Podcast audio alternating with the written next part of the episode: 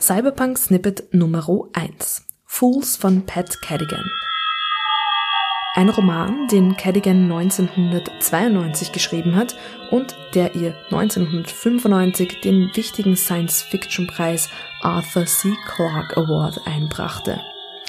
Fools ist, wie vieles von dem, was Pat Cadigan geschrieben hat, stylistisch dem Cyberpunk zuzuordnen.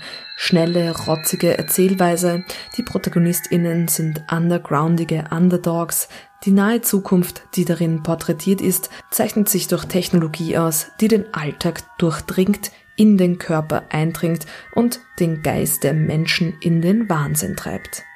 Gleichzeitig scheint Pat Cadigan auch die einzige Frau zu sein, die dem Cyberpunk tatsächlich angehört, wenn man den Cyberpunk als Movement denkt. Eine Bewegung, die Anfang der 1980er Jahre ausgerufen wurde, vor allem von Bruce Sterling und Rudy Rucker, Louis Shiner und John Shirley und mit der großen Galionsfigur William Gibson.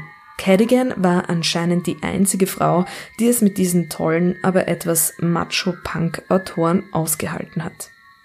Das ist die erste Ausgabe der Mini-Podcast-Serie Cyberpunk Snippets auf Super Science Me. Wir werden in weiteren Folgen noch Gelegenheit haben, über Cyberpunk als Genre zu reden. Jetzt aber zurück zu Pat Cadigans Fools. Fools ist ein Sandwich-Roman, das zweite Buch in einer Art Trilogie, die sich um das Thema bzw. das Motiv des Mindplay aufbaut. Die Romane heißen Mindplayers, Fools und Tea from an Empty Cup. Fools ist ein Wild Ride. Man ist ständig verwirrt und orientierungslos, weil so geht es auch den Protagonistinnen des Romans. Das Mindplay ist nämlich ein Spiel mit dem Gedächtnis. Erinnerungen können gekauft, geschmuggelt und aus den Hirnen der Menschen ausgesaugt werden. In so einem Ausmaß, dass dabei ganze Persönlichkeiten verloren gehen. They got sucked. I hadn't been franchised, I'd been body snatched. Is that the way it was? A lost soul memory junkie with a yearn for more than a personal overlay? Give me a whole new life. Give me somebody else's life because I'm sick of mine. Give me her life. Yeah, that one there. The actress. I'll take her. I'll be her. They'd given her my personality in an overlay and then given her my appearance as well, while they'd made me over to look like her, imprinted me with her. Even as I thought it, I knew it wasn't quite right. Body snatchings weren't unheard of. There were plenty of sad cases walking around looking to hijack someone else's life and leave their own bleak existences behind, and changing their own appearances to match wasn't beyond most of them. But surgically altering the other person, not to that extent. It was easier just to suck the mind out, scramble the finger and retina prints, and dump the rest in a cipher board. Erinnerungen werden konsumiert und haben Suchtpotenzial.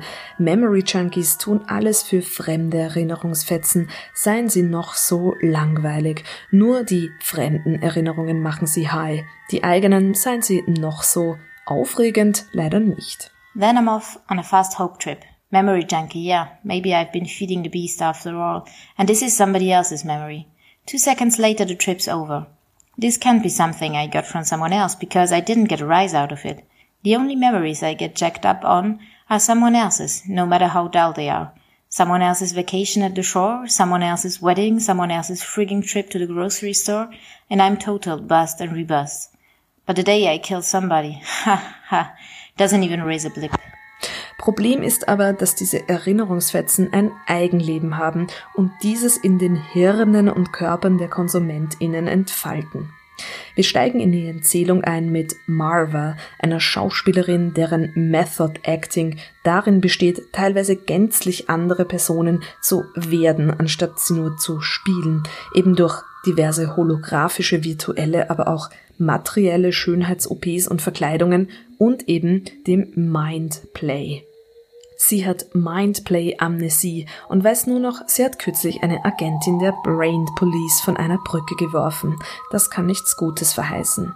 Dann kommt auch noch die Persönlichkeit von Memory Junkie Marceline immer wieder hoch und übernimmt die bewusste Kontrolle über ihren Körper. Und die Brain Police Agentin ist da auch noch irgendwo in the mix.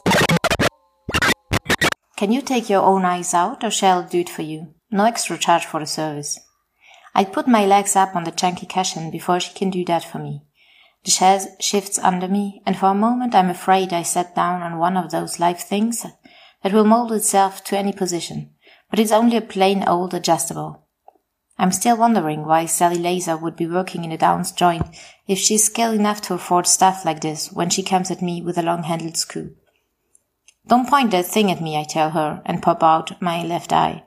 She's got the holding tank ready for me, and I hurry up and do the other eye before she thinks I've decided to leave the job to her after all. But Jesus, what's her hurry? Man weiß dann die längste Zeit auch nicht, wer von welchen Erinnerungen gesnackt hat und wer das Original ist, wer Fake, wer originales Fake und wer gefaktes Fake oder gefaktes Original. Im Text sind die vielen fragmentierten Identitäten durch unterschiedliche Schriftarten gekennzeichnet. Großartig. Es gibt Body Snatcher und Onion Heads, Leak-Through von Characters oder sind das dann doch echte Menschen und ihre Erinnerungen? Wie gesagt, Wild Ride. Eine besonders wilde Facette des Mindplay ist das Mind to Mind. Da verbinden zwei Menschen direkt ihre Bewusstseinsströme miteinander. Klingt romantisch, von außen sieht das aber so aus. Die kybernetischen Augen werden herausgenommen und in eigens dafür vorgesehene Behälter gelegt, sowie eher Zahnspangen. Dann werden die optischen Nerven der Augenhöhlen mit so Art Starterkabeln verbunden. Und daher kommt auch mein Lieblingszitat aus dem Buch. They're already lying side by side on the cots, and they hooked onto the hardware, her eyes in a tank on one side and his in a tank on the other, just like everything is normal. What's wrong with this picture is there's a third person, a funny looking hunt in a rat-a-tat worse than mine, lying on the floor between them, and he's hooked in, too, through an illegal auxiliary connection. His eyes are drifting around in a ball next to his head, and for some reason, I think of that old joke. The party got so wild, I passed out and woke up as the guy next to me. Das war das Super Science Me Cyberpunk Snippet Nummer 1 über Pat Cadigans Fools. Die Zitate hat Luis Horvath gelesen. Julia Grillmeier sagt Danke und bis bald bei Super Science Me.